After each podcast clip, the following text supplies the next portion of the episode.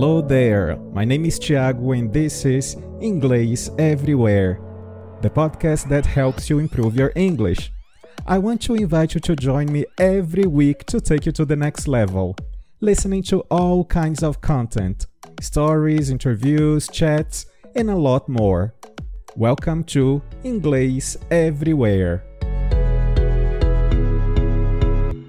Olá, meus caros ouvintes do Inglês Everywhere, sejam muito bem-vindos a mais um episódio e neste episódio eu trago mais poesia para vocês.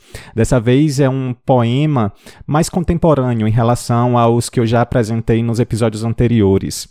O título desse poema é, se chama On a Pebbly Beach.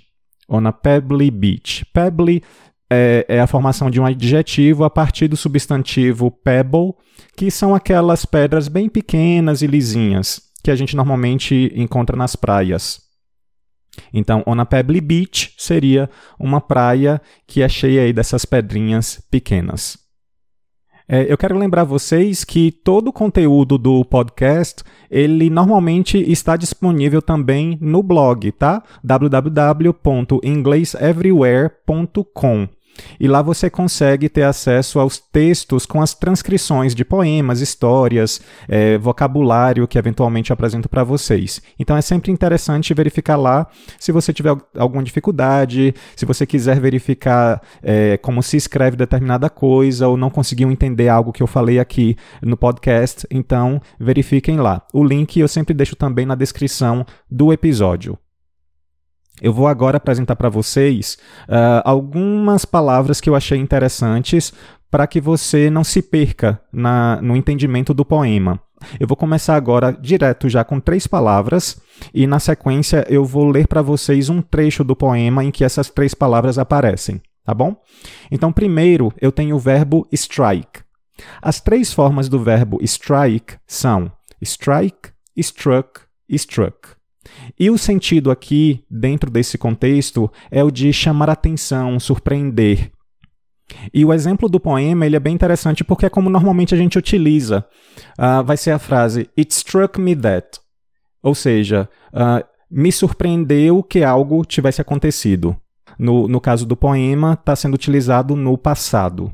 Mas também pode se falar It strikes me that. E você complementa a sua segunda oração. Então, a segunda palavra selecionada é grown-ups, grown-ups, que é uma referência a adultos, ou seja, pessoas mais crescidas, né? E por fim eu tenho a palavra smooth e buff. Smooth e buff como verbos que significam polir. Ambos acabam tendo, no fim das contas, esse sentido de polir. Smooth e buff. Então, nova, novamente, strike, struck, struck, as três formas do verbo, chamar atenção, surpreender, grown up para adulto e os verbos smooth e buff para polir. Então, escutem agora este trecho do poema. It struck me that grown-ups tend to select those that they see had spent her centuries of energy smoothing and buffing from rock.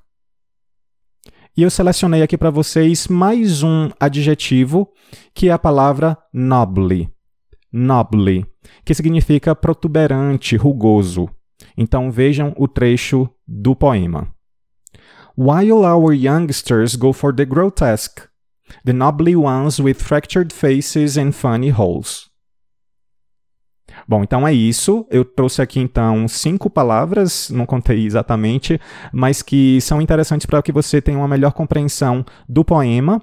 Uh, quero convidá-los, se você está chegando no podcast através desse episódio, a me seguir nas mídias sociais. Eu estou no Twitter e no Instagram e, obviamente, não me deixem de seguir aqui na plataforma em que você está me ouvindo, tá certo? And now, without further ado, let's get right into it and listen to this poem.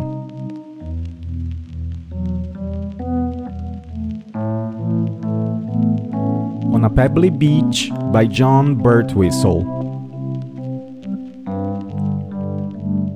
When our family was young, and the children took off over the stones like little dogs, as we followed in our different conversation, and the game was to come back with the best.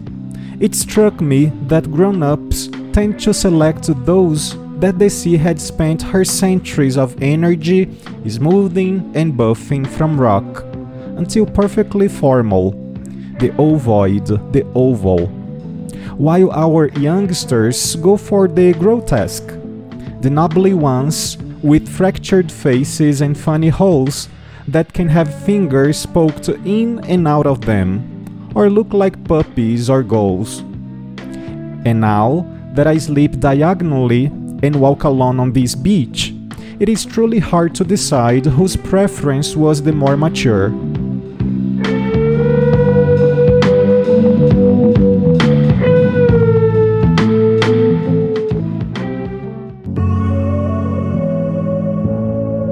For listening.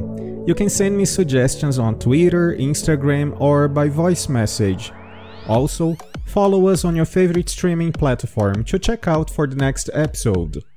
On ingleseverywherepodcast.wordpress.com, you can have some further information about our show episodes, including transcripts. See ya!